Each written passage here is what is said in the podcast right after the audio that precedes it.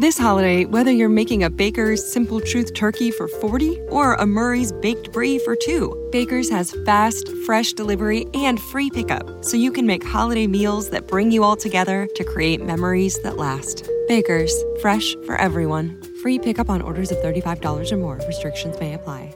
Choose from a great selection of digital coupons and use them up to five times in one transaction. Check our app for details. Baker's, fresh for everyone. The Song regresa con su segunda temporada a AMC. La serie protagonizada por Pierce Brosnan y basada en la novela bestseller de Philip Meyer relata la historia de la familia Macala, uno de los clanes más poderosos y ricos de Texas, a lo largo de diferentes momentos de la historia de Estados Unidos. En esta última temporada, el antiguo guerrero comanche, Eli Macala, hará lo posible por proteger su legado en la emergente industria del petróleo de 1915. Sé lo que se siente al ver a tu familia masacrada ante tus ojos. Creo que va a ir a por ti. Querrá recuperar sus tierras. No es la ley lo que me preocupa. Tú ves a tu padre tal y como es. Pero entonces no viene solo a por mí, ¿no? Sino a por nosotros. No te pierdas el próximo domingo 11 de agosto a las 22.10 el estreno en exclusiva y con doble episodio de la segunda y última temporada de The Song en AMC.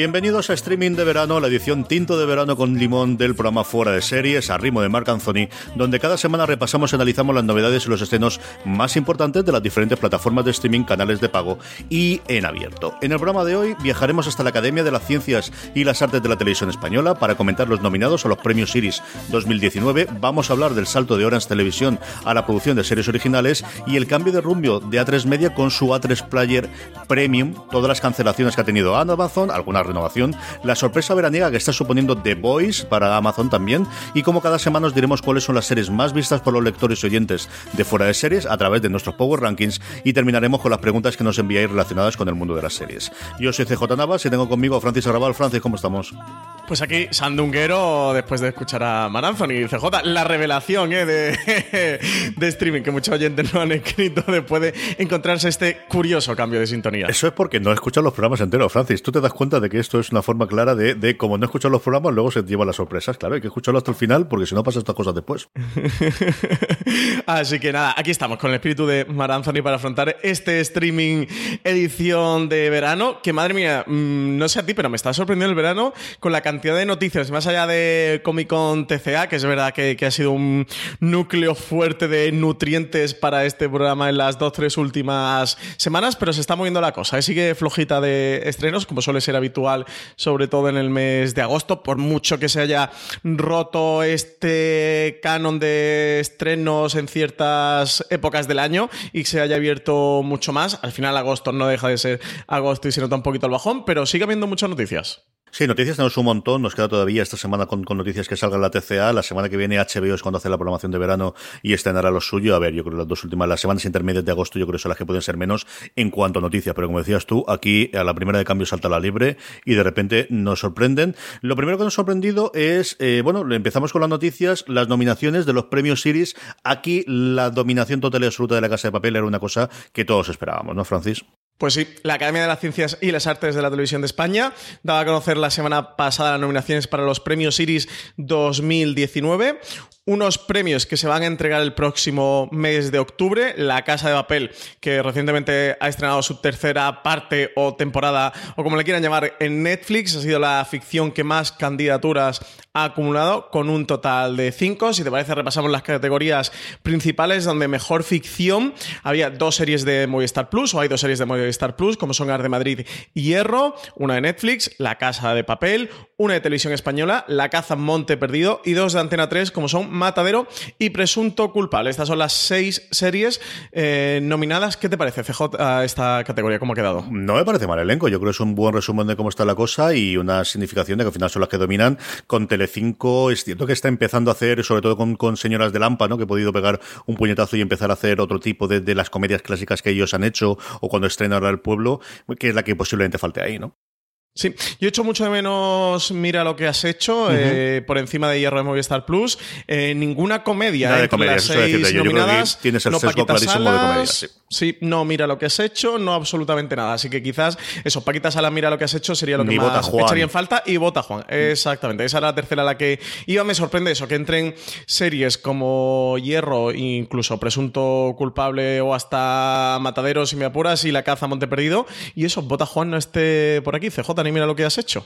Tenemos que enterarnos alguna vez de cómo se hacen las nominaciones y de quién lleva el, tema de los premios Iris, que yo, siempre que hablamos de ellos, hablan cuando hacen las nominaciones, cuando son los premios, para lamentarnos de que al final no tenemos los semis y luego para tener la locura de categorías que tienen, porque tienen co- que yo creo que tienes que dar premios, es decir, si al final es una academia de televisión, igual que hacen los semis, es lógico que des a programas de entretenimiento y programas infantiles y realities o lo que sea. Pero yo no puedo dejar de darme calzazos cuando llego a mejores guiones o a mejor dirección y se entremezclan la voz y Manchester Cele- Celebrity o cosas como eh, El Hormiguero con Paquita Salas, con eh, Donde Comen Dos o con Presunto Culpable. No porque, insisto, que sea un mejor que otro. Yo soy de los principales garantes y de los principales defensores que la televisión en general tiene que tener programas perfectamente como La Voz o como Celebrity o como El Hormiguero, que le gustará a quien sea, pero al final es el sitio donde tienes que promocionar la- las eh, cine en España porque es lo que la gente ve y lo que luego te puede llenar las, las salas de cine al día siguiente si tienes la presentación del jueves o incluso llegar a una cadena de cable y, y- y- y dar a conocer, por ejemplo, Bota Juan cuando estuvieron allí haciendo la promoción en el hormiguero. Pero creo que no tiene ningún sentido. Nuevamente, si lo que esperas con estos premios es hacer, pues igual que los Goya son nuestros Oscar, a que fuese algo con los semis, yo creo que no tiene ningún sentido el que no trates de copiar con todos los grandes problemas que siempre comentamos que tienen los semis, un poquito su estructura y tener claro que al menos ficción y entretenimiento o realities tienes que separar las categorías. No te digo que no absolutamente todas y a lo mejor no tienes que darlas todas, pero como mínimo guion y dirección y producción, yo creo que sí, Francis. Sí. Desde luego llama la atención en mejor producción que esté eh, nominada La Casa de Papel y Masters de la Reforma.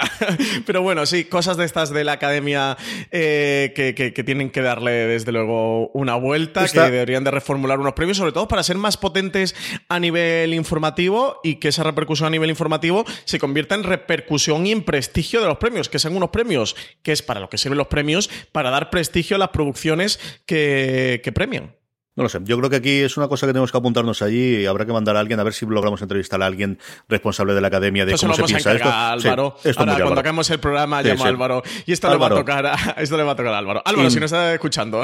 Querido. te, toca, te toca misión. Eh, bueno, en la, la lista es más larga, eso, eh, nominación como mejor actor, actriz, dirección, pero que se pase todo el mundo que esté interesado por foreseries.com y encuentra la lista, que esto de repasar la- las listas una por una es muy aburrido. Pero eso, eh, de, mm, como curiosidad también, CJ eh, no está ni, mm, ni Javier Cámara, eh, nominado como mejor actor por Botajuan, del que se han olvidado totalmente. Sí que Paquita Salas tiene a Javier Calvo y Javier Ambrosi como mejores directores y también en mejor guion. Los dos han, entra- han conseguido entrar en ambas categorías, pero eso me llama la atención que ni Diego San José esté en guion, ni, ni el propio Javier Cámara, con el papelazo de Juan Carrasco, esté nominado a mejor actor. Salvo que no lo hayan presentado, porque nuevamente, como ni tú ni yo sabemos cómo funcionan las nominaciones Pues sí. de la academia, pues estamos en las mismas. Entonces, esto es como cuando yo no sabía cómo funcionaban las nominaciones de los semis y me cabreaba de por qué uno lo había nominado como secundario cuando clarísimamente era lo principal, hasta que aprendí de no, si es que las nominaciones se proponen ellos, o le propone la cadena, o le propone su, su agente. Así que si al final este está nominado como secundario es porque él mismo se ha presentado como secundario. Entonces, como aquí tú ni tú, ni yo sabemos a día de hoy si Vota Juan la han presentado o no, es cierto que nos llama muchísimo la atención que no esté eh, la serie como tal, pero es que no sabemos si, si a lo mejor pues para tenerte ha dicho, oye, estos premios no tienen para nosotros ninguna relevancia, no nos va a aportar nada y no los metemos, no lo sabemos. Yo creo que eso es una de las cosas que deberíamos saber y deberíamos, eh, si tiene un responsable en la Academia de, de- de las Artes y de las Ciencias Televisivas eh, eh, de portavoz, de, de hablar con ellos, sentarnos y, oye, hacerle una entrevista en profundidad y del este y de cuáles son las ideas y si tiene ideas de reforma en el futuro y cómo está, yo creo que es una cosa para, para investigar y para hablar con ellos con tranquilidad. Si esta nuevamente estaba en el calendario y sabemos la fecha más o menos que se iba a producir, la que sí nos ha brillado yo creo que a todo el mundo por sorpresa es la noticia de que Orange Televisión o Orange TV va a producir su primera serie en España junto con MediaPro, francés. La empresa de telecomunicaciones Orange va a ampliar su apuesta por la televisión con la producción de su primera serie original, siguiendo así la estela de su rival Movistar Plus, que comenzó a hacer series propias en otoño de 2017. De MediaPro Studio va a ser la encargada de realizar la serie a través de su productora filial 100 balas, responsable de la serie Bota Juan, que hace unos minutos hablábamos. Esta ficción que está preparando de Media Pro Studio con TV de momento no tiene título, pero sí que sabemos que va a ser un thriller con altas dosis de adrenalina y destinado a un target comercial de jóvenes adultos. Su creador y guionista es José Antonio Pérez Ledo, responsable de programas como Órbita Laika en televisión española y Escépticos en ETV, así como la serie de sketches Ciudad K, que emitió la 2 en 2010. Orange TV promete una serie con una estructura innovadora que se apoyará en las nuevas tecnologías y con esta nueva estrategia esperan aumentar el número de sus suscriptores que actualmente se encuentra en torno a los 716.000. Y yo creo que es mucho más relevante para lo que nos ocupa, autor también José Antonio Pérez eh, Ledo, que en, Twitter es mi mesa cogea tanto de Guerra 3, que es la gran producción de ahora de Podium, como la primera eh, gran producción de ficción que tuvo, que fue El Gran Apagón, donde tanto María Santonja como yo y Sune, que gracias a él estuvimos allí, esto, hicimos un pequeño camino en su segunda temporada y estuvimos haciendo los recaps de, la primera temporada para Podium, para Podium, ¿no? Yo creo que al final es la barra que tienen. Y una cosa curiosa, ¿no? Que al final lo único que tiene a día de hoy es quién va a hacer los guiones y no tienen absolutamente nada del, del este. Y esto sí que nos pilló totalmente por sorpresa. Vodafone sí lo ha dicho por activa y por pasiva. De hecho, tuvimos estas reuniones con ellos que no quieren meterse ficción, que lo que quieren es traer toda la mejor ficción que se haga por productores y traerla allí. Y, estas cosas rarísimas que tiene Onas, como acuérdate cuando trajo lo de Snatch, la, serie, que hizo aquello y se acabó. y nada más.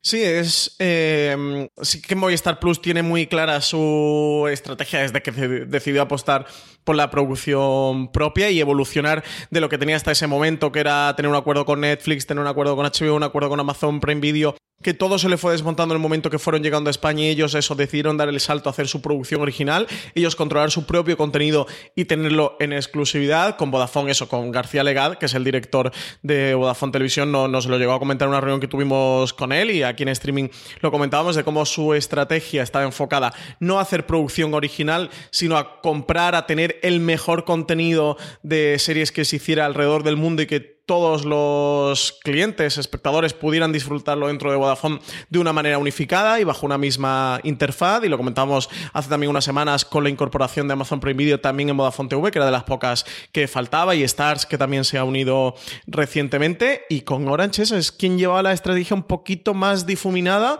Eh, ha tenido Snatch, que era la producción esta de Crackle. Han llegado a tener alguna otra cosita, pero muy poco. Y desde luego, la noticia de esta de desconvacante De, repente Orange se lanza su primera producción original. Pues desde luego curioso, lo hace con The Media Pro Studio, que parece que es mm, la nueva aglutinante de todos los grandes proyectos de televisión que se están empezando a desarrollar. A ver qué tal, qué pasa con esto de Orange TVCJ, desde luego. Curioso sí que es el cambio de estrategia. No, que si no tuviésemos el precedente de lo de, lo de Snatch, diría, bueno, pues esto, evidentemente tiene que ser como mínimo un plan a dos o tres años y van a tener X ficciones durante cada año conforme empiece a hacerlo. Pero como ya tenemos la sorpresa de otro de esa arrancada, que además con la presentación por todo lo alto en Madrid y luego la parada durante los dos siguientes años, chico, la verdad es que estoy totalmente perdido. No sé si esto va a ir a más, se va a quedar en menos o qué va a ocurrir. Por último, noticia, eh, yo creo interesante para todos, desde luego interesante para todos los aficionados de la película de John Wick, de la trilogía, y, dentro de nada tenemos la cuarta. El Continental, no confundamos con la serie malograda de televisión española, eh, basada en el hotel en el que ocurre todo, en el que se centra todas las películas de John Wick, tendrá una serie precuela que en Estados Unidos emitirá Starz, así que entendemos que aquí lo normal es que la trajese Star Play, pero ya veremos, Francis. Sí, sería lo normal. Stars aprovechaba la presente gira veraniega de las TCA, que son estos Television Critics Association, para anunciar una precuela de la saga cinematográfica John Wick en forma de serie. Se llama El Continental. Como tú bien decías, CJ, no lo confundamos con la de televisión española. Va a explorar los entresijos del Hotel Continental, que es el espacio que sirve de refugio para asesinos y que ha ido ganando peso progresivamente en las películas. Chris Collins va a ser el showrunner, estuvo ya en The Wire, Los Sopranos y Man in the High Castle, casi en el currículum. Y Chad Staleski, el realizador de las tres películas, va a dirigir el primer episodio, marcando así el estilo visual de la serie que tendrá en adelante. La saga se volverá sobre el edificio con este spin-off que ocurrirá algo antes que los acontecimientos de las películas. Hacía tiempo que comenzó a rumorearse que el además productor ejecutivo Keanu Reeves aparecería en la serie, pero Stars por el momento no lo ha querido confirmar. De hecho, Jeffrey Hirsch, que es el CEO de Stars, decía que era una buena pregunta que no iba a responder porque ninguna respuesta podría ser tan buena eh, o tan buen avance como lo que vamos a ver. Casi nada del hype. Eh, tirando corto Jeffrey Hirsch. Bien hecho. Buen trabajo, buen trabajo. no al hype.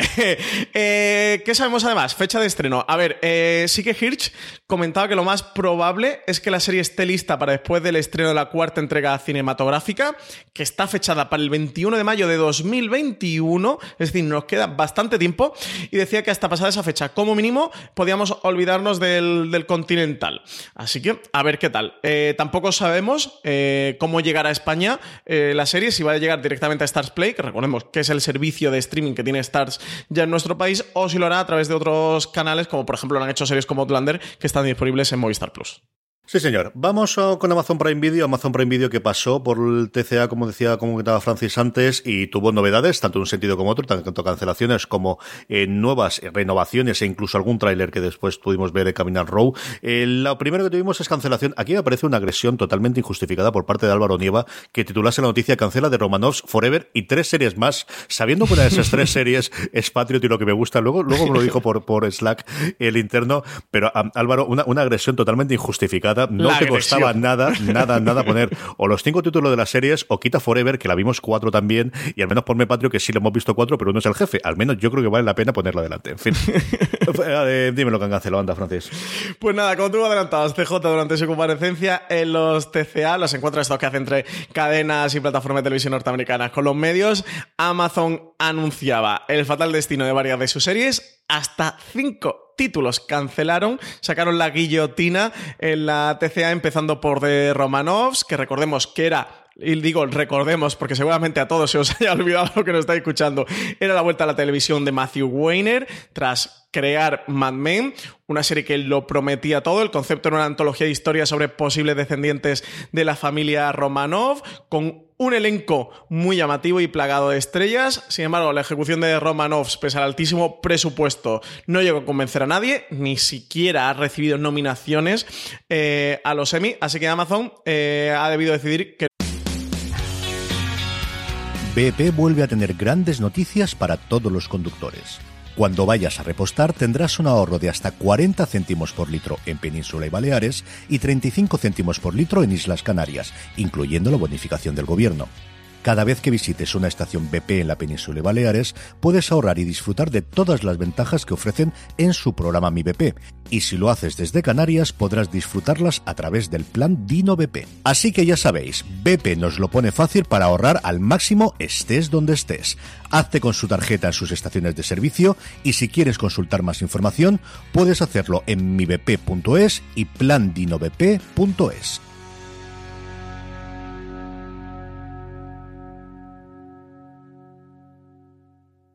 This holiday, whether you're making a Baker's Simple Truth turkey for 40 or a Murray's Baked Brie for two, Baker's has fast, fresh delivery and free pickup, so you can make holiday meals that bring you all together to create memories that last. Baker's, fresh for everyone. Free pickup on orders of $35 or more. Restrictions may apply. Choose from a great selection of digital coupons and use them up to five times in one transaction. Check our app for details. Baker's, fresh for everyone. No le compensaba seguir con esta serie que además tuvo unos cuantos problemas en la producción. La otra ficción llamada a ser una obra de culto que ha quedado nada es tristemente Too Old to Die Young, la creación de Nicholas Winding Refn, el director de la archiconocida Drive, ha sido tachada por la crítica de pretenciosa y lenta, cosas que tiene, pero que yo no llego a estar del todo de acuerdo, pero sí que es verdad que tiene, y tampoco va a tener continuidad, así que se queda con una sola temporada, se queda en una miniserie. Eh Acompañando todas estas, Forever, la comedia dramática de Maya Rudolph y Fred Armisen, que termina tras una única temporada, aunque con una historia cerrada. La otra, Patriot, para pena y desgracia de CJ, que se queda con solo dos temporadas. Y la otra que va a cerrar tras dos temporadas será Lore, esa antología de terror basada en un podcast que nunca llegó a hacer el ruido que se esperaba de ella. Absolutamente nada. Mira que el podcast funciona muy bien. A mí la adaptación lo comentamos. Valentina y yo vimos, eh, recuerdo que lo comentamos los dos, decir, es que está muy mal hecho. Con lo bien que está montado el, el, el podcast, estaba bien la introducción, lo que era la cortinilla y lo que eran los títulos de crédito estaba muy bien. Pero luego, sobre todo las recreaciones, tenían una pinta de eh, telenovela, bueno, de, de, telenovela, ¿no? De, de película para televisión de los 80 de medio de sobremesa, que todos tenemos la imagen de mm, una cosa muy barata y además mal rodada. Y mira que tenían nombres propios muy, muy interesantes en, en serie. En fin, lo de Patrio sí, me, me, me, me ha fastidiado porque voy a decir otra cosa. Tengo muchas ganas de ver si traen, a ver quién nos trae la nueva serie de Conrad, eh, que hablan maravillas de ella, con Ben Kisley, que ha vuelto ahí, con Jimmy Simpson, y a ver si la trae alguien. La está emitiendo un canal, no me acuerdo si es Epix, creo recordar que es Epix en Estados Unidos, que todavía no tiene tampoco un canal eh, internacional eh, directo al que venga, y tengo muchas cosas, no recuerdo ahora el mismo del nombre de, de la serie, lo voy a buscar mientras Francis da la siguiente noticia, que es la renovación por este lado, tanto de The Expanse como de Carnival Row. Pues sí, sacaron la guillotina, pero también empezaron a renovar contratos. Dos de ellos. El primero, la plataforma ha apostado por The Expanse, que la renueva por una quinta temporada, esta serie de ciencia ficción que rescató después de ser cancelada en Sci-Fi y cuya cuarta temporada podrá verse el 13 de diciembre de este 2019. En esta nueva entrega la serie mantendrá el mismo compromiso por el rigor científico, pero su, trama tendrá una evolución mucho más ambiciosa de lo que había propuesto hasta ahora, según comentaban desde Amazon. La otra renovación anticipada es la de Carnival Row, la serie protagonizada por Orlando Bloom y Carla de la Viñe, que sigue unas criaturas míticas que se ven obligadas a emigrar por la guerra y llegan a una ciudad en la que crecen las tensiones por el aumento de la población inmigrante mientras se suceden una serie de asesinatos que están sin resolver. Este estreno lo estamos esperando para el próximo 30 de agosto. Le queda ya muy poquito a Carnival Row. Sí, señor, y podemos hablar de ella dentro de, de, un par de semanitas, uno de los grandes estrenos, desde luego, de este verano, y la que se han ganado dinero, igual que se han gastado, se nota mucho el, el, el salto eh, presupuestario de, de, las temporadas de Spans que produjo Sci-Fi a las de aquí. Perpetual Grace Limited, con algo así como La Gracia Perpetua Conra SL, es como se llama la serie del creador de, de Patriot, que los nombres de la serie no son los suyos, definitivamente. Yo no sé, el Patriot fue un desastre de nombre al principio, hasta el punto de que Tim Goodman le llama Espías Tristes y se ha quedado más o menos para la gente que seguimos la serie ese nombre como ahí y ese de Perpetual Grace Limited tampoco creo que sea el mejor nombre del mundo. Pero bueno, en fin. Me falta un rebranding. Las este series señor. las hace bien. Los de los nombres de la serie ya tengo mi discusión. Y luego, una relativa sorpresa, o al menos yo no conocía el, el que esta se iba a emitir, eh, Modern Love, esta serie en la que te vamos a tener Anne Hathaway, entre otros, ya tenemos tanto fecha como tráiler, Francis. Sí, es una serie que va a adaptar la columna y podcast del mismo nombre de The New York Times. Va a aterrizar en el catálogo el 18 de octubre, ya tenemos fecha de estreno. Modern Love será una serie antológica que llevará a la pantalla algunas de las historias sobre manifestaciones amorosas variadas que pasaron por la columna del periódico norteamericano. A los protagonistas de esos textos les pondrán cara nada más y nada menos que estrellas como Anne Hathaway, Tina Fey, Andy García, Christine Milioti, Julian Garner, Dev Patel y una larga lista de grandes actores. En la primera temporada se compondrá de ocho episodios de historias independientes con una duración de media hora cada uno. A la cabeza del proyecto está John Carney, conocido por las películas Once in Sing Street y la serie irlandesa Bachelor's Walk, como productor ejecutivo, guionista y director de algunos episodios que va a estar John Carney. El propio periódico y Daniel Jones, el editor de la columna epónima, también estarán vinculados a la producción. Este último como productor y consultor y la actriz de Shameless, Amy Rossum, y la creadora de Catastrophe, Sharon Horgan, están involucradas en el proyecto como directoras de algunos de sus episodios. Un elenco maravilloso. Anne Hathaway estuvo justo con Kristen Milotti, que ya se está empezando a dejar de ser la madre como conocía vuestra madre, gracias al carrerón que ha tenido después. Y fue, yo creo, de lo que yo he leído, las mejores presentaciones que hubo dentro de la TCA, hasta el punto de que en varios críticos leía yo de por Dios que le tengo una serie a ellas dos juntas, que la química que tienen solamente estando en el escenario había sido maravillosa. Yo creo que ellas no están juntas en el mismo episodio, pero hablaron de verdad muy, muy bien del panel y muy bien, pues, para lo que sirve al final de estas presentaciones, de una serie que sí que estaría individualmente en el radar, pero que tienes esa presentación que los actrices y los creadores hablan bien de la serie y a partir de ahí, bueno, pues empieza a comentarse un poquito. De esta, yo como digo, empieza a tener bastante más hype del que tenía antes después de su paso por la TCA. Otro hype que sí que tiene indudablemente The Voice que hemos podido ver entera ya, ¿no, Francis? La hemos podido ver entera, serie adaptación de la novela gráfica de Garcenis. Y nada, cuéntame qué te ha parecido, CJ, que sé que a ti te ha gustado mucho. A mí me ha, parecido genial. Yo creo que es una adaptación de, de, las mejores adaptaciones, sabiendo que vas a tener muchísimos cambios sobre el texto original, que entiendes por qué se han producido, tanto por temas de producción como por temas de, de la época en la que se escribió el cómic a día de hoy, porque al final es un lenguaje distinto el visual de en, en, serie que lo que tenemos en el cómic que ha dado varias entrevistas, evidentemente, de promoción, porque ha pillado además con toda la época de la Comic Con. Tiene una divertida con, Kevin Smith, que podéis ver en, el canal de IMDB, que, hace Kevin Smith lo contratan todos los años para hacer una cosa que se llama IMD Boat, en el que tiene un barco amarrado allí y van pasando todo el mundo y le va haciendo entrevistas. Está muy bien, pero recomiendo encarecidamente, si os ha gustado The Voice, de lo después, eso sí, por los spoilers, eh, el ama que ha hecho el, el, eh, en Reddit, eh, que yo creo que intentaremos sacar algún extracto para fuera de series, porque habla mucho acerca del proceso de adaptación que eh, problemas tenía alguien que además era muy aficionado al cómic y que no quería meter la pata, ¿no? Que al final cuando te da una cosa que tienes muchas ganas, y yo creo que además tenían la experiencia previa de Preacher, que, que tenía detrás también de, alguna forma el equipo creativo, aunque no tuviese a Kripke. A mí me ha encantado, me ha gustado muy bien la, muchísimo la, la serie, me ha gustado, creo que han logrado combinar el, vamos a tener una serie con entidad, una serie además hecha para la época del binge watching en el que tenemos una historia eh, que va a ir durante todo el arco y que va a tener una conclusión más o menos clara y que te la deja abierta para una segunda temporada que ya tenemos de la renovación al final de la, de la temporada, con las imágenes para aquellos que leímos el cómic que siempre habíamos esperado poder ver en la gran pantalla. Hay cuatro, cinco, seis de las grandes imágenes. Decir, ¿esto no se atreverán? Pues hombre, sí han atrevido, con alguna modificación, con algún cambio, pero sí que lo han hecho, ¿no? Y luego es que está, y yo creo que de esto hablamos poco, está todo el mundo muy bien. Es que Homelander, el actor, lo hace sencillamente genial. Es que The Deep, que es el, el cerdo absoluto y total, al tío al final, no es que diga con el cariño, pero en todo lo que ocurre en los últimos episodios, empiezas a, a tener esa parte, algo lo que también con, lo, con la época de los antihéroes. Es que está todo el mundo muy bien interpretado, se nota que se han gastado dinero sin ningún tipo de problema, salvo cuando en algún pequeño momento, pero está muy bien. Elizabeth Shue, pues eh, vuelve a ser, pues eso, la, la, que recordaba en su momento de, de, Living Las Vegas y de cuando era el sex symbol de los finales de los 90, principios de los 2000, yo creo que hace un papelón sencillamente extraordinario, pero es que hacen todo, de los grandes y los pequeños, y luego el actor que hace de Hugo y que se me ha ido totalmente el nombre, que es de la saga que estamos teniendo ahora, de eh, hijos de intérpretes famosos. Sí. Y, si te refieres a Jack Quaid, ¿no? Que es el hijo es. de Dennis Quaid y Meg Ryan. Y después de haber tenido en Stranger Things a la, a la hija de, de Uma Thurman y de. y de. Ah, se dio, lo digo yo. De Ethan Hawke. Y Ethan Hawke. Bueno, pues tenemos sí, en, en, cuestión de dos meses. Chico, pues dos eh, posibles estrenas en ciernes, porque mm, recae, recae, muchísimo de toda la, al menos parte de la investigación de él, mientras que en el cómic sí es un personaje más, pero por ejemplo Batch suele tener mucho más importante por la parte de los boys. A mí me ha gustado muchísimo, Francis. De verdad, es una, una, serie que me ha entretenido, me he divertido muchísimo y que cuando es divertida es muy divertida, cuando es dura tiene sus momentos durillos y que le da esa nueva eh, vuelta de tuerca al género de superhéroes que he necesitado porque al final, bueno, pues lleva mucho tiempo contando estas historias. Una cosa que, por cierto, eh, Antonio Rivera en su artículo en Fuera de Series también incidió un poquito, ¿no? De cómo tenemos esta segunda ola de series de superhéroes en las que los superhéroes no son los superhéroes justicieros que teníamos en la primera quizás oleada, ¿no?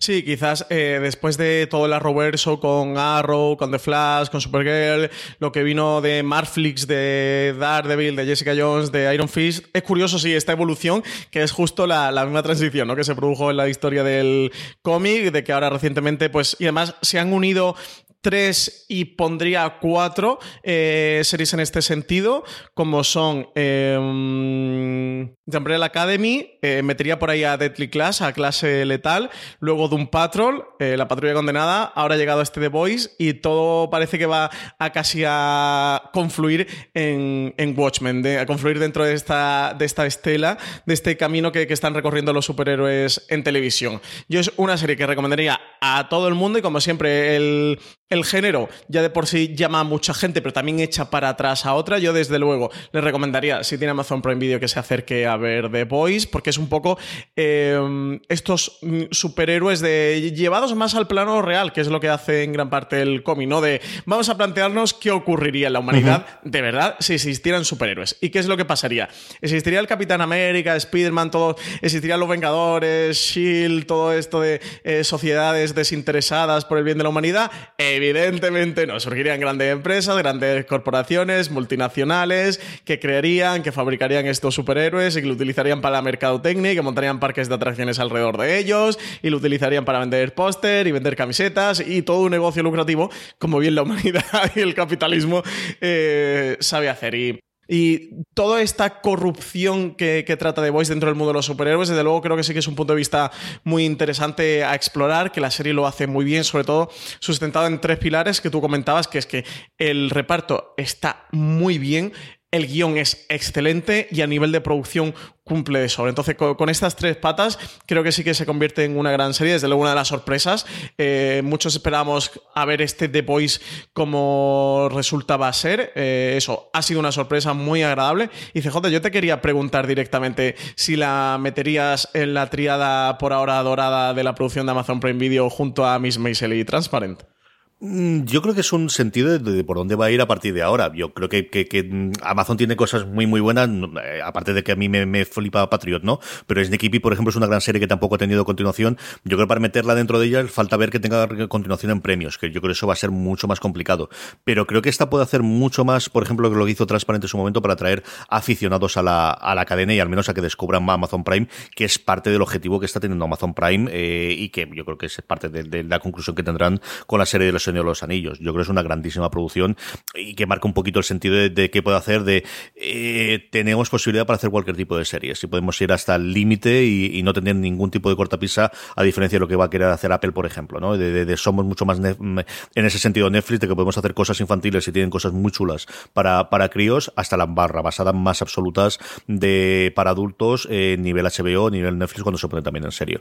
Yo creo que es una de las de las que puede marcar el camino yo creo eh, desde lo que nos conocemos desde fuera que le ha funcionado muy bien a Amazon. Es una de mis cinco series favoritas de Amazon, sin ningún género de dudas. Sí, sí, sí, yo eso la metería en, mi top 3 por hora de lo que ha hecho Amazon, seguro. Nada, animados a ver The Voice, que es una de las series que merece la pena este año.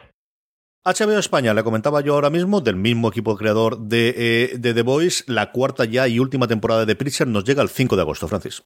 AMC rematará Preacher con una cuarta temporada, que será también la última.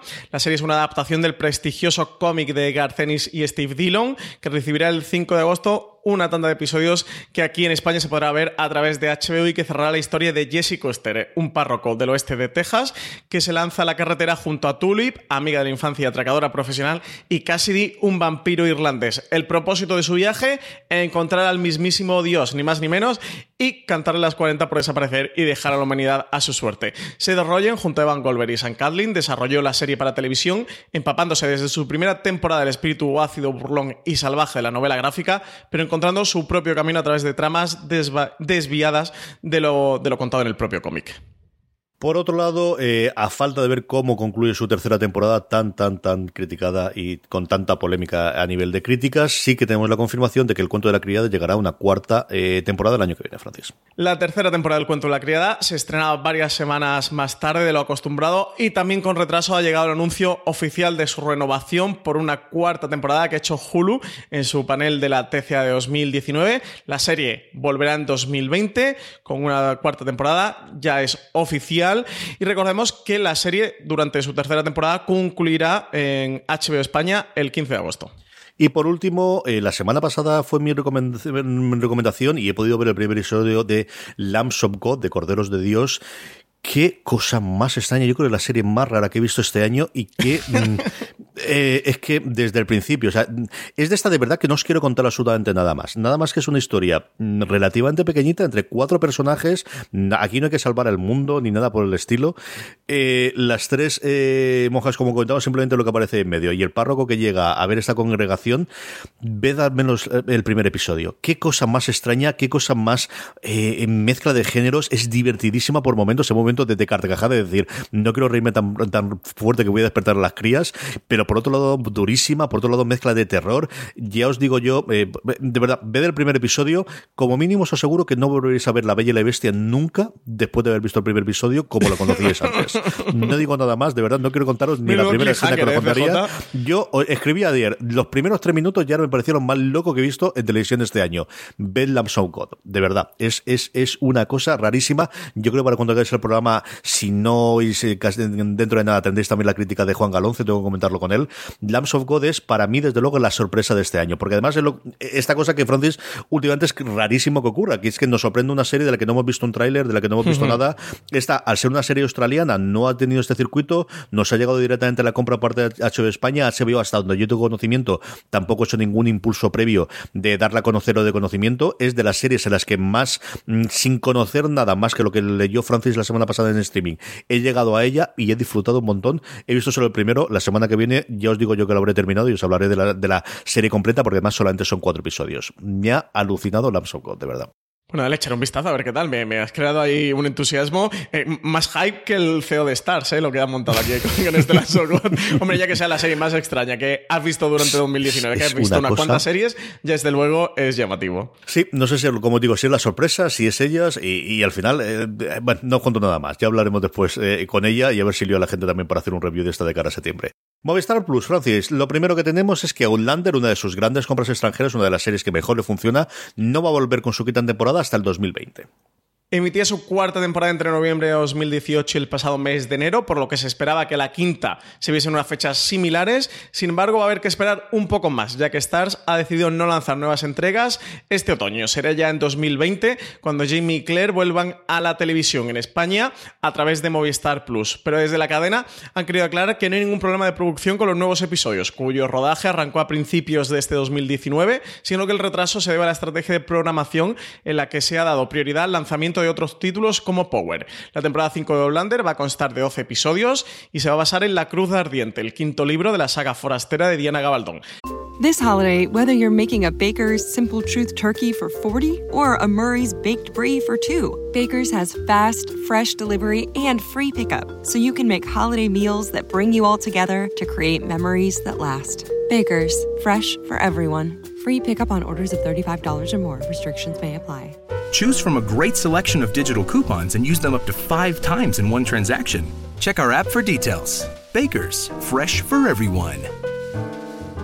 Si estás buscando un buen podcast de análisis y debate en tu idioma, te invito a que escuches Pulso y Péndulo. Yo soy Carlos Curbelo. Y yo soy Fabiola Galindo. Todos los jueves analizamos temas de actualidad en Estados Unidos y Latinoamérica. Fabi y yo no siempre estamos de acuerdo, pero sí tenemos un objetivo común. Queremos servir como antídoto contra las noticias falsas y la polarización. Pulso y Péndulo. Busca nuestros episodios en Apple Podcast, Spotify o en tu aplicación favorita.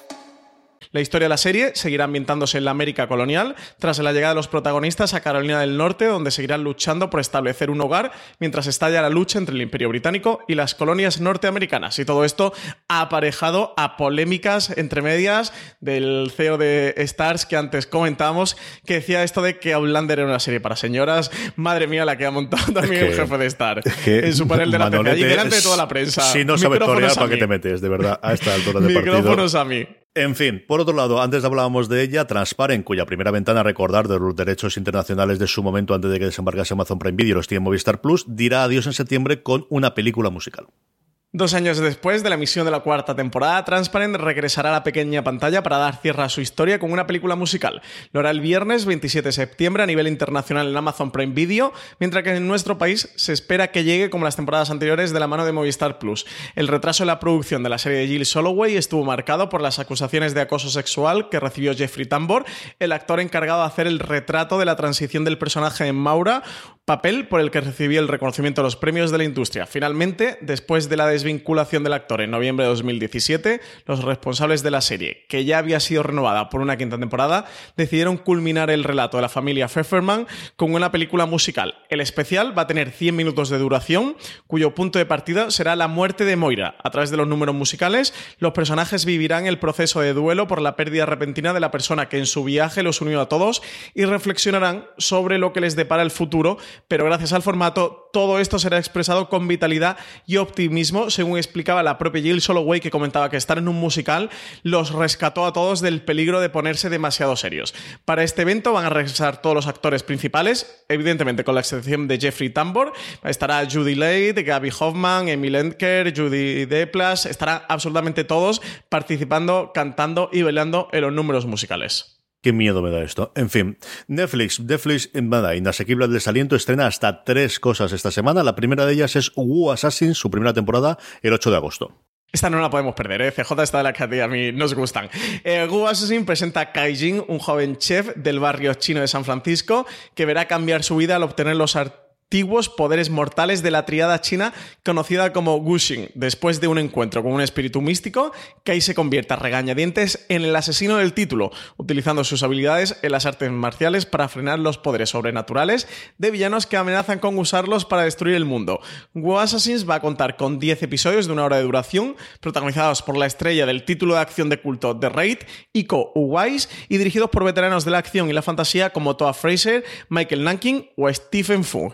El tráiler, mm, yo diría que no tiene la mejor pinta del mundo CJ, pero desde luego eh, palos y cogotes veraniegos va a traer guas, así ¿eh? Ahí en na, ahí en na. Los dos grandes estrenos de la semana se llevan evidentemente para el viernes el 9 de agosto. Tenemos en primer lugar la cuarta temporada de nuestras de Las Chicas del Clable. Retomamos las vidas de las chicas de la compañía de teléfonos en 1931, un año después de que la empresa sufriera una gran explosión y muy poco antes de que se proclame la Segunda República. Es sobre una era de reivindicación de derechos y la lucha por la igualdad de las mujeres en la que las protagonistas se verán envueltas sin dejar de lado sus propios problemas. Y el mismo día también nos llega la tercera temporada de Glow. Las Vegas es el nuevo escenario donde las chicas de Glow llevarán su espectáculo. Es una mejora con respecto a los sitios donde estaban peleando hasta entonces, pero acarrean nuevos problemas, más allá de los que llevan arrastrando desde el principio. Los neones de Las Vegas permiten a la serie además continuar con sus paralelismos con el show business actual, aunque esté ambientado en los años 80. Y por otro lado, lo que tenemos eh, ya en canales en abierto es, eh, lo comentábamos al principio, la entradilla, ¿verdad, Francis? todo el tema de A3 Premium. Unas cadenas abiertas en las que además están comprando un montón de series que se han emitido previamente en cable. Hablábamos del fenómeno de, sobre todo, de cada de estrenos en septiembre que tienen. Algunos de ellos comentaremos después de Televisión Española. Y Antena 3, que amplía un poquito la, bueno, pues la posibilidad que tiene, eh, dándole un nuevo formato a su A3 Player Premium, que ya había lanzado, que tenía ese recorte o ese cambio de premio, y además reservándole emisiones o series eh, que ya tenían producción, como son El Nudo y sobre todo, yo creo que esta es la gran sorpresa que hemos tenido, Veneno, la serie de los Javis, que irá directamente a A3 Player Premium. En Netflix y HBO apuestan por series y nosotros pretendemos dar un paso más allá y transformar nuestra televisión en una televisión bajo demanda. Estas eran las ambiciosas palabras con las que presentaba Carlos Fernández, director de contenidos de A3 Media, la nueva etapa del servicio de vídeo bajo demanda de su compañía, rebautizado ahora como A3 Player Premium. Su relanzamiento está previsto para el mes de septiembre, momento en el que pondrán a disposición de los usuarios su primera serie en exclusiva, CJ que va a ser Cuatro bodas y un funeral, el remake de la popular película que ha llevado a cabo a televisión Mindy Kaling como guionista, una de las series que esperábamos para este otoño y que finalmente sabemos que va a recalar en este A3 Player Premium. De este modo, A3 Player Premium se convierte en un servicio donde se preestrenarán los contenidos que luego se verán en abierto, pero también habrá contenido original que podría dar o no el salto a la televisión lineal. Así verá la luz también en primera ventana dos series propias de A3 Media que se encuentran en producción, como son El Nudo, rodándose actualmente, y Veneno, en fase de escritura. La primera es un thriller con Natalia Berbeque como principal reclamo que parte de un misterioso accidente de tráfico para desentrañar los secretos de sus personajes.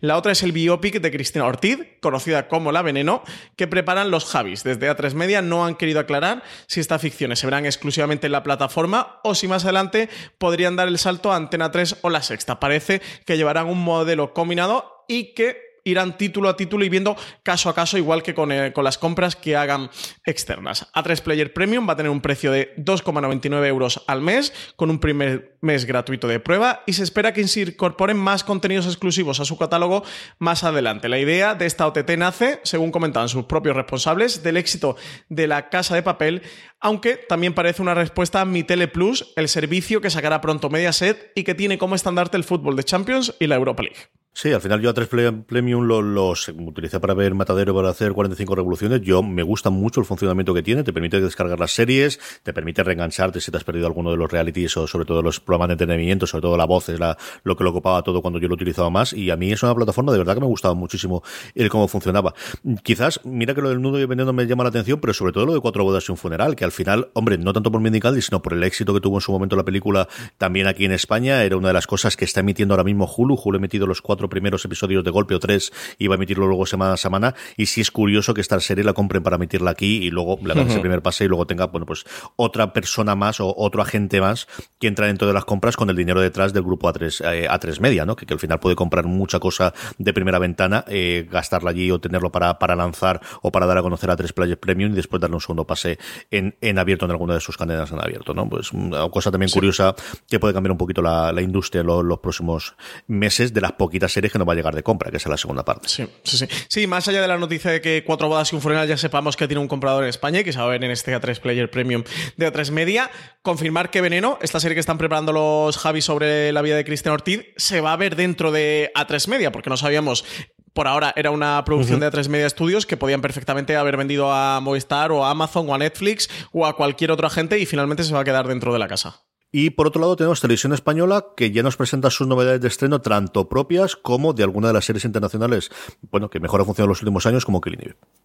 Pues sí, van a tener a Yves Polastri y Villanel que van a dar el salto a la televisión en abierto tras su paso por HBO España junto a la aclamada serie criminal de BBC. Televisión Española presentó entre sus novedades hasta cinco ficciones de producción propia, además de programas de entretenimiento eh, y películas o la fase de clasificación de la Eurocopa de 2020. Lo hacía a través de un avance del propio canal para otoño y entre las novedades de ficción tenemos tercera temporada de Estoy Vivo, donde Javier Gutiérrez, Ana Castillo y Alejo Sauras volverán a meterse la piel de Manuel Márquez, Susana Vargas y el enlace en los nuevos episodios de Estoy Vivo que corresponden a la tercera temporada. Junto a ellos estarán dos incorporaciones como son Aitana Sánchez Gijón, que va a dar vida a la comisaria Verónica, definida como una mujer de gran autoridad, y Jean Cornet en el papel de Adrián, subinspector de policía, que chocará al principio con el carácter de Márquez. También tenemos Malaca, producida por Globo Media, con Javier Olivares, el creador del Ministerio del Tiempo, como productor ejecutivo.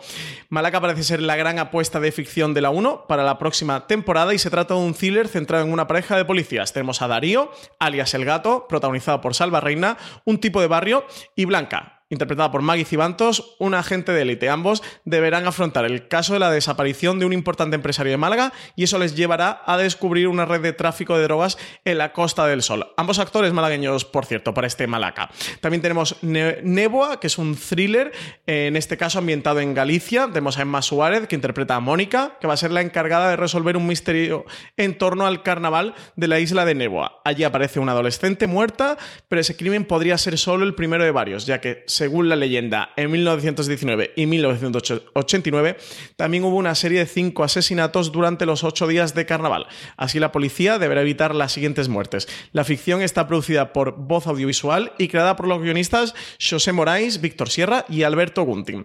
También tenemos Promesas de Arena, grabada entre Túnez y Madrid. Promesas de Arena se desmarca como un melodrama de aventuras basado en la novela homónima de Laura Garzón. A través de esta miniserie, el espectador viajará a la ciudad ficticia de Fursa, en Libia, siguiendo los pasos de Lucía, interpretada por Andrea Duro, una cooperante de la ONG Acción Global que trabajará en un hospital local. Allí descubrirá que hay quienes, en una situación tan precaria como la que vive el país, lo dan todo por los demás, mientras que otros intentan sacar el máximo beneficio. Completan el reparto Daniel Grau y Blanca Portillo, entre otros. Y por último, CJ Mercado Central, la uh -huh. nueva serie diaria para las tardes de la 1, que como su nombre indica, se va a centrar en un mercado de abastos y sus protagonistas serán los comerciantes que allí trabajan día a día, quienes tienen un plazo de un año para renovar el recinto y así evitar que un fondo de inversiones lo derribe para convertirlo en un centro comercial de lujo. Antonio Garrido y Jesús Olmedo encabezan el reparto. Terminamos con canales de pago, unos canales de pago que en primer lugar nos traen la segunda temporada de The Son en AMC el 11 de agosto.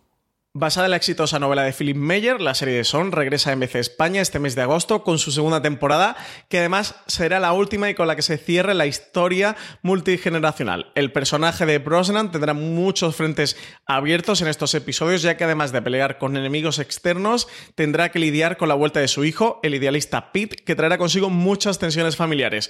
No es lo único que propondrá esta nueva entrega, ya que en su relato familiar a través del tiempo no solo veremos qué sucedió con los Macala a principios del siglo XX. En 1988, la nieta de Eli, Jianan, destapará a sus 85 años un secreto que ha permanecido enterrado durante décadas. Esto va a provocar que sus familiares deban mirar a la cara los pecados del pasado propios y de sus antepasados. Y tenemos ya un teaser del spin-off de The Walking Dead, del nuevo spin-off, Francis. ¿Qué pasaría si has crecido en un mundo seguro y decides abandonarlo para descubrir la verdad de quién eres y cómo realmente es este mundo? Pues este es el punto de partida de la nueva serie spin-off de The Walking Dead, que va a presentar a algunos jóvenes que van a protagonizar la historia. Como ya sabíamos, esta tercera ficción ambientada en el universo post-apocalíptico de Robert Kirkman se va a centrar en un grupo de personas que nacieron cuando la civilización tal y como la conocemos ya había caído. Lo que no sabíamos es que sus vidas han transcurrido en un entorno seguro, alejado de los peligros de los caminantes, pero que ahora querrán descubrir qué hay más allá de los muros de esa comunidad. Alexa Mansur, Aliyah Royal, Nicolas Cantu, Hal Cumston y Annette Maendru serán los jóvenes intérpretes que se desenvolverán en este prometido nuevo mundo que veremos en la serie. Hay cosas que han sucedido en el universo de Walking Dead desde el comienzo de la historia que han ocurrido durante todos estos años en lugares que no hemos visto, con gente que no hemos visto y con la muerte que no hemos visto. Comentan en el teaser que ya podéis ver en fuera de series.com. La tercera serie de Walking Dead, aún sin título, se estrenará durante la primavera de 2020 en el canal norteamericano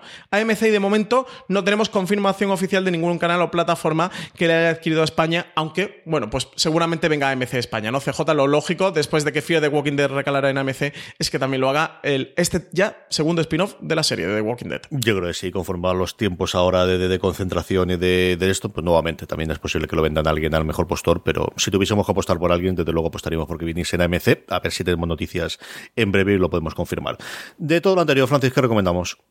Pues yo me voy a quedar con The Song, que es esta serie western con Chris Brosnan como protagonista, que va a tener una segunda y última temporada. Cierra esta historia eso multigeneracional del clan de los Macala creo que para todos los fans del género western, como yo lo soy, es una serie que les va a gustar mucho, así que para allá va mi recomendación. Sí, un género que está resurgiendo un poquito entre el The Sons y Hatfield y McCoys, que están fundando los dos bastante bien en Estados Unidos, que está resurgiendo un poquito. Yo me quedo con lo de Wu que ha dicho Francis, al menos el primer episodio hay que verlo, es una de estas locuras de que al menos no te engañan, ¿no? te, te, están enseñando, ya te dicen lo que hay, eh, y a partir de aquí solamente puede ir para bien, porque para mal va a estar complicado. Así que yo creo Aire acondicionado, tinto de verano y guas, así y, y, a ver qué nos, ver qué nos cuentan esta gente y ya está, a ver cómo dialogan y cómo resuelven los conflictos dialogando y hablando, que se entiende la gente y ya está. Power Rankings, Francis. Vamos con las series más vistas por la audiencia durante esta pasada semana, por todos vosotros, querida audiencia de fuera de series. ¿Cómo hacemos el Power Rankings? Como siempre os digo, a través de una pequeña encuesta que colgamos todas las semanas en fuera de series.com. Y como siempre también os digo, la forma más sencilla de que os avisemos y de que no os olvidéis de poner vuestras series favoritas y de esa forma que estén en los puestos más altos del rankings, es que os unáis a nuestro grupo de Telegram, telegram.me barra fuera de series, y allí, además de poder estar hablando con más de mil personas que conforman el grupo diariamente sobre series de televisión, cada vez que colguemos nuestra encuesta os avisaremos y de así, en cuestión de nada, 10-15 segundos podéis poner las tres series que más os han gustado de la semana pasada, que es así como hacemos nuestro Power Rankings, un Power Rankings que tiene cierto movimiento incluido en el, en el tope. El primero que tiene es una caída de cuatro puestos de Dark, que cierra el ranking del puesto número 10, una serie que como sabéis se puede ver en Netflix. Y la novena posición es para Posy, eh, disponible en la HBO España, esta serie creada por Ryan Murphy sobre la escena del ballroom, que sube de la décima a la novena posición. También sube un puesto y también está en HBO España, ahora ya terminada, El Pionero, esta miniserie de cuatro episodios documental sobre la figura de Jesús Gil Gil. Y la séptima posición es para la serie de superhéroes de Amazon Prime Video, que comentábamos al principio del programa, para este The Boys, que entra por primera vez en nuestro Power Rankings. Curioso que no haya entrado hasta ahora, a ver qué recorrido tiene para la semana que viene, que yo creo que está, está empezando a funcionar bastante bien del boca a oreja, aunque sea Amazon Prime, y al final, bueno, pues eso siempre tira un poquito para atrás. Una subida también de un puesto, una serie también concluida ya de HBO España, de las grandes miniseries del año, que se cruzó por en medio, eh, Chernobyl de ella, Years and Years, como os digo, sube un puesto y se queda en el puesto número 6.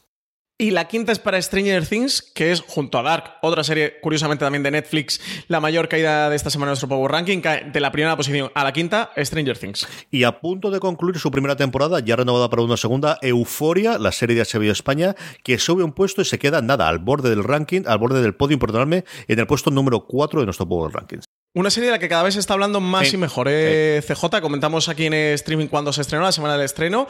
Eh, va aumentando poquito a poco, poquito a poco, semana a semana, eh, la conversación, a ver hasta dónde llega Euphoria y eso. Y ya con la renovación de la segunda temporada, pues un poco más consolidada.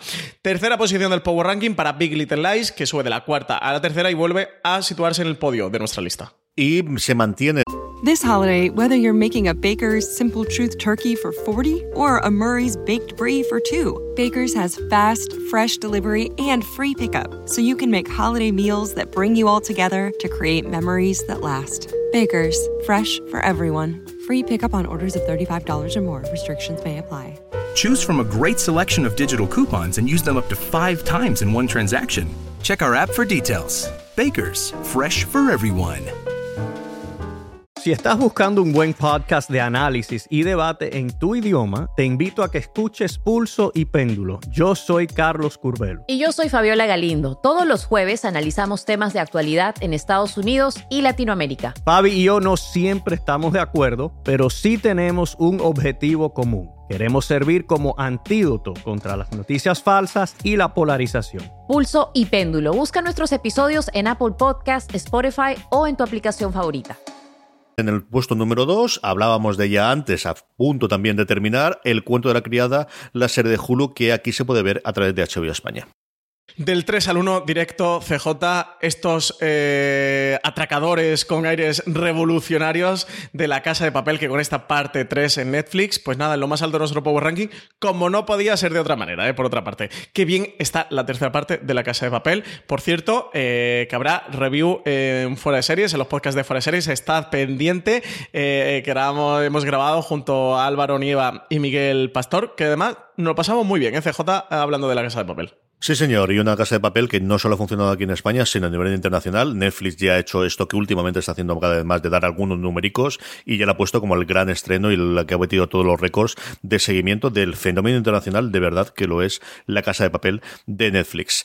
Terminamos el programa, como siempre, con las preguntas de los oyentes, unas preguntas que nos podéis hacer en esa, siempre evidentemente a través de las redes sociales o también en ese lugar del Power Rankings, siempre os dejamos abajo, eh, después de, de poner las tres series que queréis para el Power Rankings, un lugar para hacerlo, como ha hecho toda esta gente que nos pregunta hoy, Francis.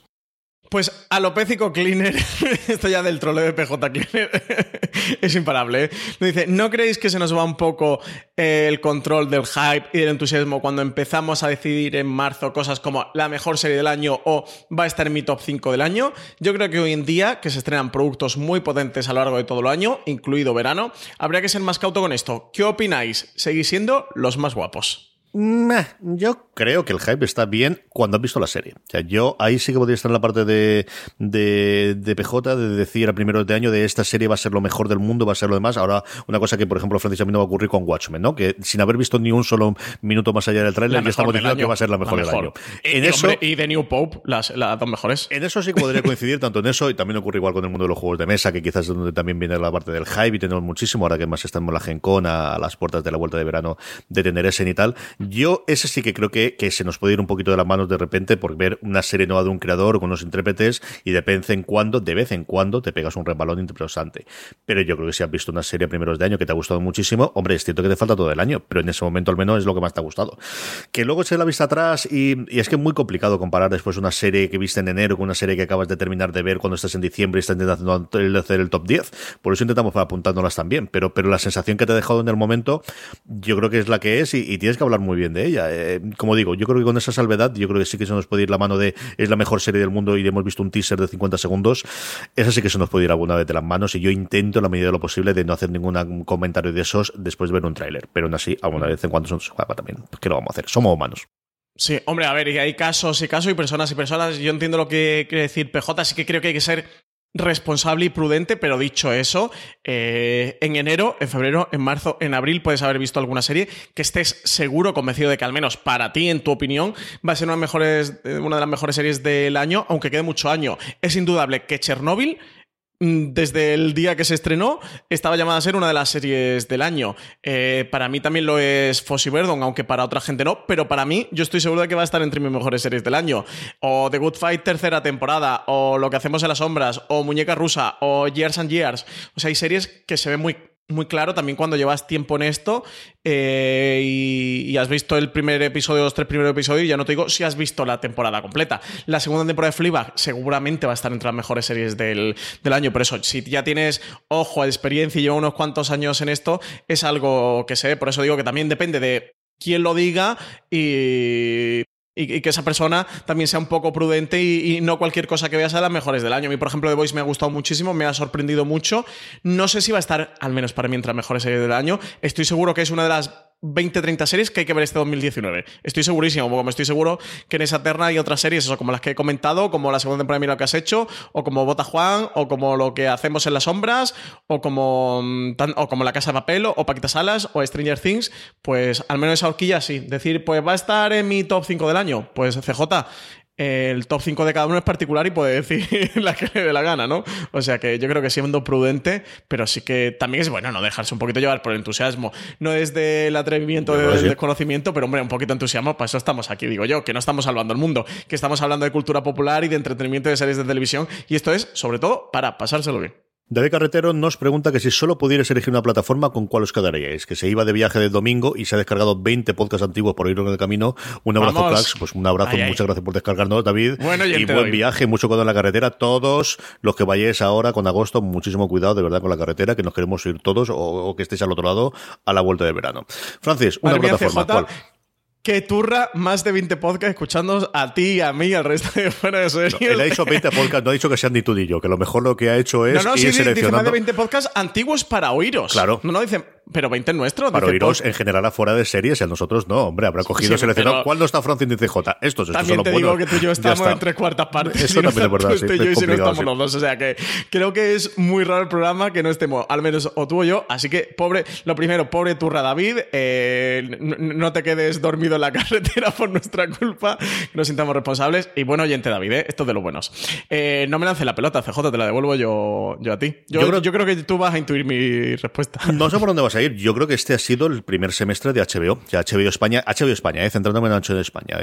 Si solamente fuese la americana podría ser otra cosa, pero HBO España yo creo que ha tenido entre las series de producción propia que venía de Estados Unidos, más las que ha comprado internacionales, un primer eh, semestre sencillamente espectacular y es que estrena sucesión dentro de 20 días, como quien dice, así que no hay color HBO. Sí, a ver, yo si permitiera las descargas para llevártela en tu tablet a la playa, recomendaría HBO España. Pero como sigue sin permitir las descargas eh, offline, pues a ver, yo como para mí la plataforma y coincido completamente contigo, que mejor contenido ha tenido este semestre y eso no hablo solo de HBO, sino HBO España en sí, sin duda sería HBO mm, España.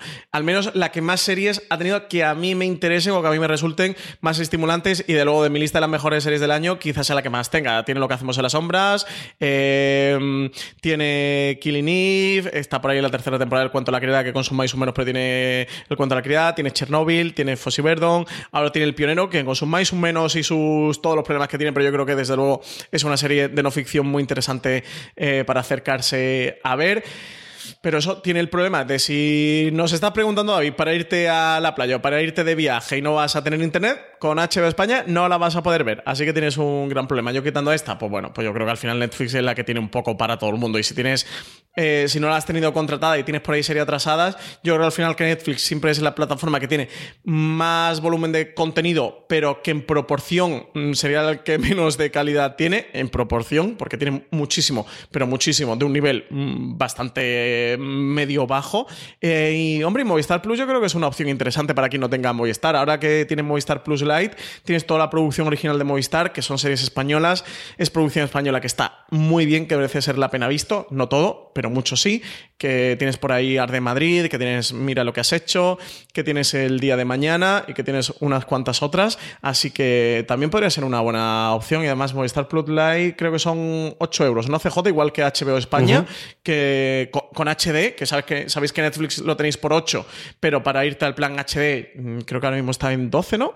O 13, así que, que ya se te va 4 o 5 euros más. Para mí sería opciones. Por contenido, HBO España, pero si no vas a poder permitir descargar, Netflix o Movistar Plus Lite, dependiendo de lo que tengas atrasado. Y ahora yo acabo diciendo también Amazon, Filmin y Sky, así las damos todas y yo no tengo ningún tipo de problema, ¿verdad? Quedamos bien con todo el mundo, quedamos bien con el oyente, quedamos bien con la plataforma. Amazon, si lo que quieres es recuperar comedias, para mí es la mejor plataforma, pero de contenido en general me parece muy flojita. Ahora tienes Parks, tienes The Office eh, y tienes unas cuantas otras que tienes eh, 30 Rock, o sea que, para comedias sí. Y tienes Seinfeld, por supuesto. Así que, pero si no, eh, Amazon Prime Video, pues fíjate lo que comentábamos con The Voice, que yo para mí mi triada de series, de mejores series en Amazon sería mm, Marvelous Miss Transparent y The Voice, y son buenas series.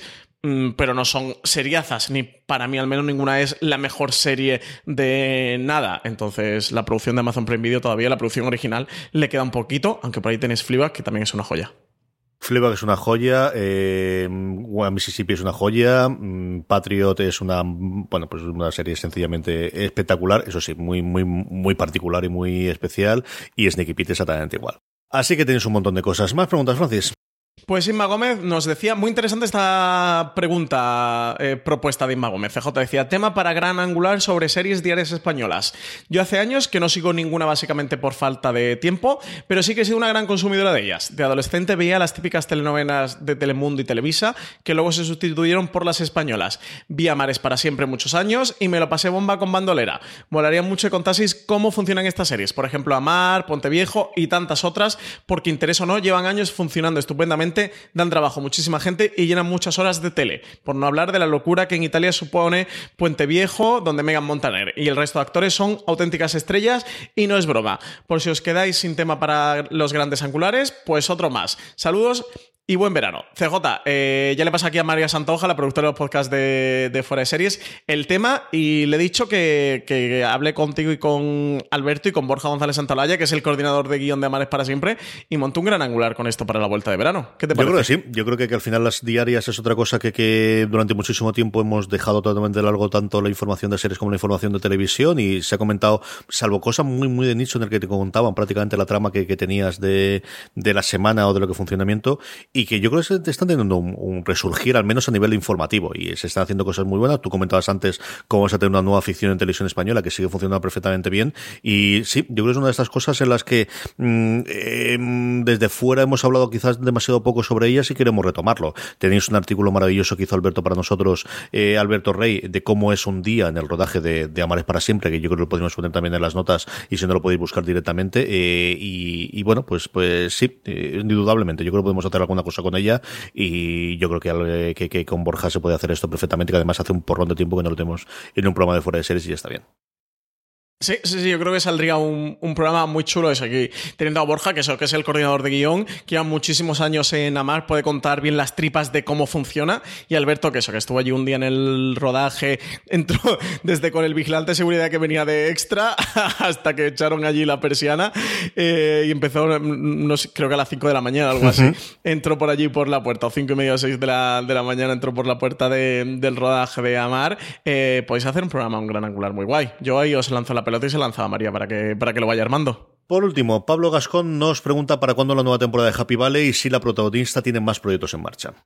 Pues aquí tenemos declaraciones de la propia Sally Wainwright, que es la creadora, que decía que la tercera temporada estaba tardando tanto en materializarse por una simple razón, y es que dice que la historia, o para la historia que quieren contar, necesitan que el actor eh, Rhys Kona, que interpreta a Ryan Capwood, eh, pase de niño adolescente, que al menos que crezca un poco más y que ya sea algo adolescente. Así que por eso se está debiendo el retraso de, de, esta tercera temporada de Happy Valley, el que comentaba que de momento está en la fase de escritura, la segunda temporada de Gentleman Jack, que está bastante liada con ella, que no tenía tiempo para otro proyecto y eso, y que Happy Valley estaba ahí aparcada hasta que el actor tenga la edad suficiente porque la historia parece que se va a conducir por ahí. Sí, señora, está, vamos, prácticamente totalmente confirmada. Lancashire, la protagonista, durante un momento dijo que a lo mejor no decía nada después de la segunda, pero está totalmente a bordo. Una Lancashire que, que, que quizás nosotros lo hemos descubierto de aquí, pero lleva 40 años trabajando en, en Inglaterra, tanto en, en, teatro como en cine, como especialmente en televisión, donde ha hecho cosas como Coronation Street, que es uno de los grandes, hablando precisamente de series diarias, de, de funcionando un montón en, en, Estados Unidos y que ha tenido un montón de series y de miniseries. En la, la, la, en la página suya, la Wikipedia, podéis ver, pues es una cantidad absolutamente ingente de, producciones que ha hecho, incluido, yo creo recordar haber visto la adaptación que se hizo en el 2007 de Oliver Twist. Yo creo que es la primera vez donde la vi esta mujer echando la vista atrás. Pero sí, que tenemos confirmada y que nos falta ver a ver cuándo, cuándo nos llega, que yo creo que llegará dentro de no demasiado tiempo, eh, cuando logren cuadrar también las agendas, que esta gente ahora tiene muchísimos, especialmente One Wright, que es una de las que yo creo mayor demanda tiene de escritura después del éxito de Happy Valley y especialmente también ahora con, con su nueva serie, Francis.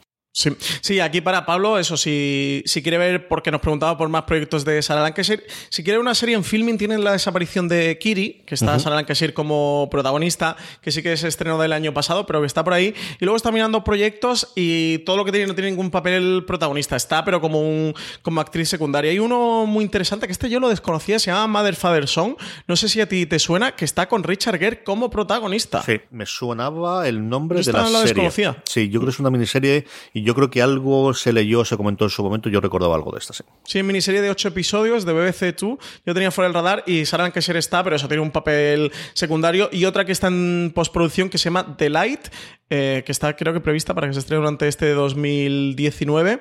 Y también tiene otro proyecto más que es Everybody's Talking About Jamie, pero también que está en producción y eso de nuevo pues tienen papeles secundarios. Sí, sobre los proyectos, yo creo que IMDB suele tenerlo bastante actualizado y también podéis acudir a ello y normalmente lo tenéis. Y hasta aquí ha llegado el streaming. Recordad que tenéis muchísimo más contenido en formato podcast en nuestra cadena de fuera de series. Si os ha gustado este último bloque de preguntas, tenemos un gran angular hecho hace nada, en el que Francis y yo respondemos un montón de preguntas más de toda índole de que hacemos recurrentemente, hacemos cada tres o cuatro meses el programa, que vamos a tener un montón de reviews para cerrar esta, bueno, pues primer parte de la temporada o esta temporada eh, para despedirnos hasta, hasta agosto, que nosotros no nos vamos, que streaming seguirá, pero sí que tomamos un descanso del resto de los programas de la cadena, que nos podéis dejar me gustas y comentarios tanto en vos como en, como en Apple Podcast, que siempre nos ayuda a que la gente descubra nuevos programas y, podamos ampliar un poquito la familia de Fuera de Series. Y no olvidéis pasaros por nuestra web por foradeseries.com, donde tenéis los enlaces a todo lo que hemos comentado en el programa de no sé qué serie has comentado, no ha entendido exactamente o qué ha ocurrido aquí, lo tenéis todo, todo en la entrada y junto a todo el resto de contenidos durante toda la semana. Francis, hasta la semana que viene. Pues hasta la semana que viene, CJ.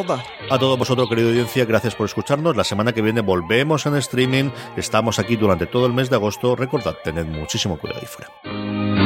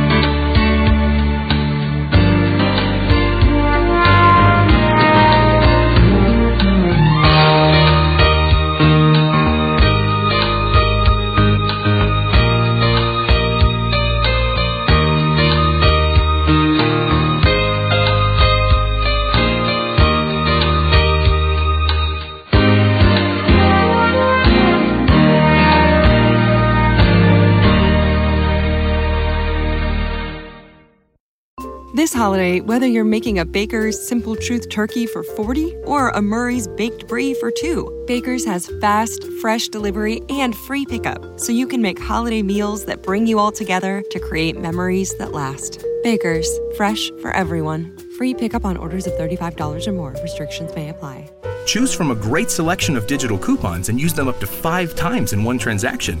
Check our app for details. Bakers, fresh for everyone.